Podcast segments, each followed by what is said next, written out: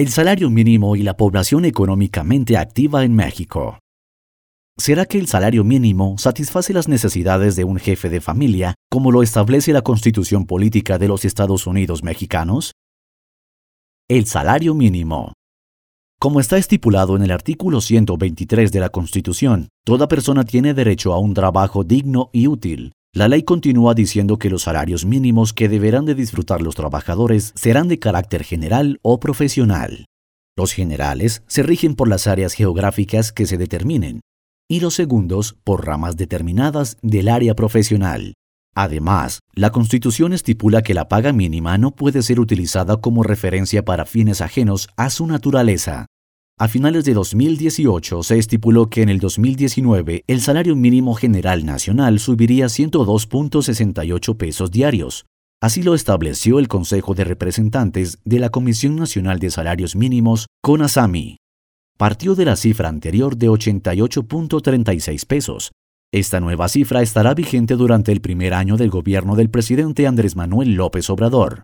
La CONASAMI fijó la cifra de pagos en la frontera norte del país en 176 pesos diarios tras un consenso. Ante esto, la Coparmex señaló que hasta hoy el salario mínimo cubría únicamente el 89% de la línea de bienestar personal. Esta línea fue fijada por la Coneval, Consejo Nacional de la Evaluación Política, programa que mide la pobreza en México.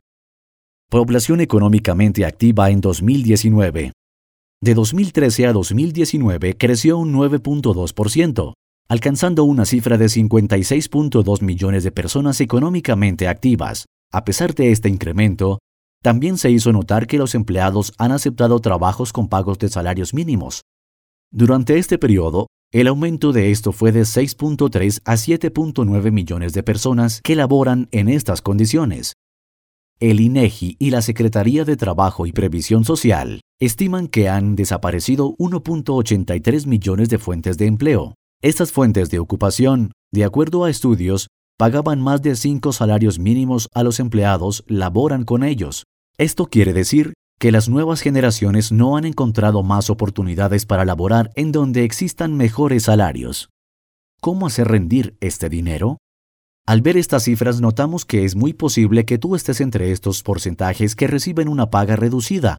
Con los precios en aumento y la poca movilidad del dinero, parece imposible hacer que te dure la quincena. Aquí te presentamos algunos tips para que tu sueldo rinda más y ahorres una parte de lo que recibes.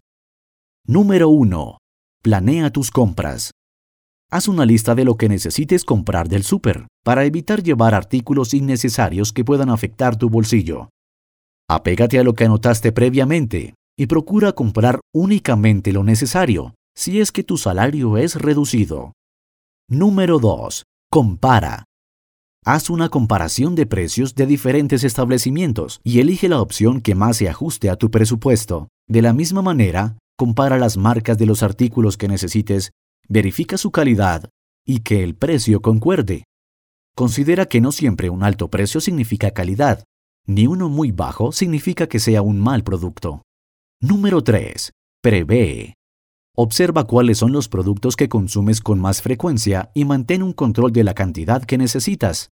Con esto evitarás realizar compras de emergencia que normalmente desequilibran tu presupuesto ya que los adquieres a precios más altos. Número 4. Apoya a los pequeños comercios. Procura comprar productos a granel o en pequeños comercios para apoyar a la economía de la comunidad e igualmente ahorrar.